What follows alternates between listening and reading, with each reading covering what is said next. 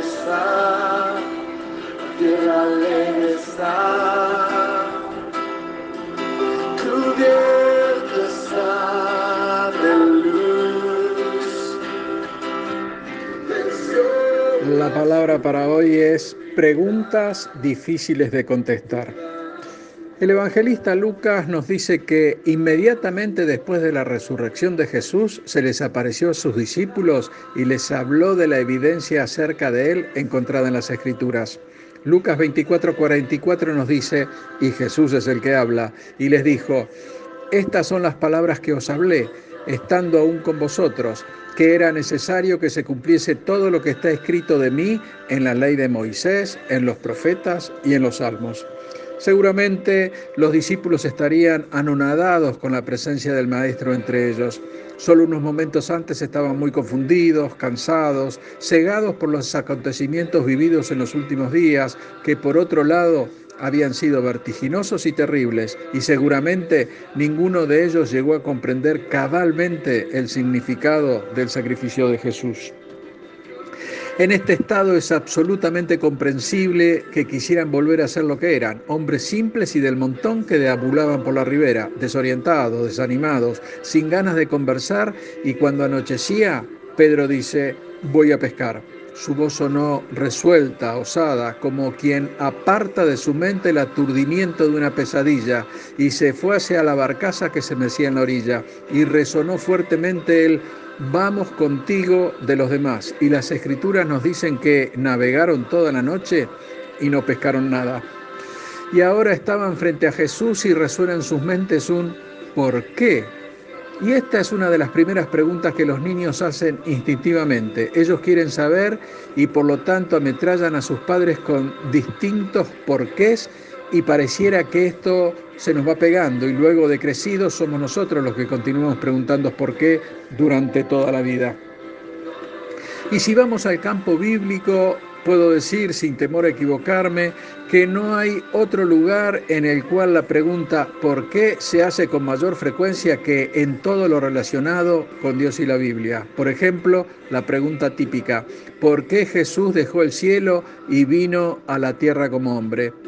Se han escrito libros enteros en un esfuerzo descomunal por responder esta pregunta. Y también seguro estoy que si esos escritores no han tenido un encuentro personal con el Señor de Señores, divagarán y argumentarán sin razón y sin sentido. Pero para nosotros, simples mortales, pero con experiencias vividas con el Espíritu Santo que mora en nuestros corazones, existen determinadas certezas poco comunes para aquellos que dudan y dudan y siguen dudando, ya que para los cristianos la Biblia es inerrante. Esto es que no contiene errores y si partimos de esta premisa, que para nosotros es básica, respondemos simplemente porque los profetas del Antiguo Testamento dijeron que Dios se encarnaría en la tierra. En otras palabras, si Jesús no hubiese nacido como Mesías hombre, los profetas habrían mentido y se hubiesen equivocado. Y como dijimos y aseveramos, la Biblia no contiene error, por lo cual sabemos que existen cientos de predicciones en el Antiguo Testamento respecto a la primera venida de Jesús y todas, absolutamente todas, cumplidas en él. De hecho, Jesús mismo les dijo a sus discípulos que la ley, los profetas y los salmos hablaban de su venida y todos tuvieron razón. Entonces, ahora estamos en condiciones de contestar la pregunta de por qué Jesús vino a este mundo como hombre. Y la respuesta es simple, para cumplir las promesas de Dios profetizadas de enviar un Salvador al mundo.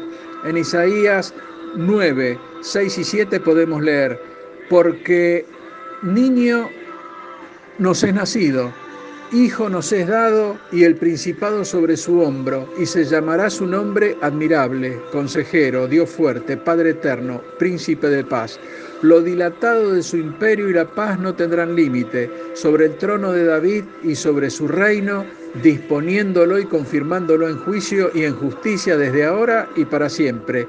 El celo de Jehová de los ejércitos hará esto. Y como Dios no es hombre para que mienta, ni hijo de hombre que se arrepienta, y si la Biblia dice que Él lo va a hacer, pues hombre, ¿qué duda podemos tener? Por eso te digo, hermano, si en tu corazón hay dudas respecto a las cosas por venir, o dudas sobre la vida, o sobre la muerte, las enfermedades, las pruebas y tantas cosas más, y esto incluso como cristianos. Yo vengo a decirte que luego de haber aceptado a Cristo como Señor y Salvador de tu vida, dejaste de lado cualquier vacilación, cualquier titubeo, y seguro estoy que la incertidumbre desaparecerá y se alejará de ti, ya que tus cargas mundanas las has puesto en los lomos de Él, y como Él es fiel y no fallará, Él te cuidará y te llevará nuevamente al Padre. Debes saber que esto solo puede ser posible si te tomas de su mano salvadora. Dios te bendice. Amén.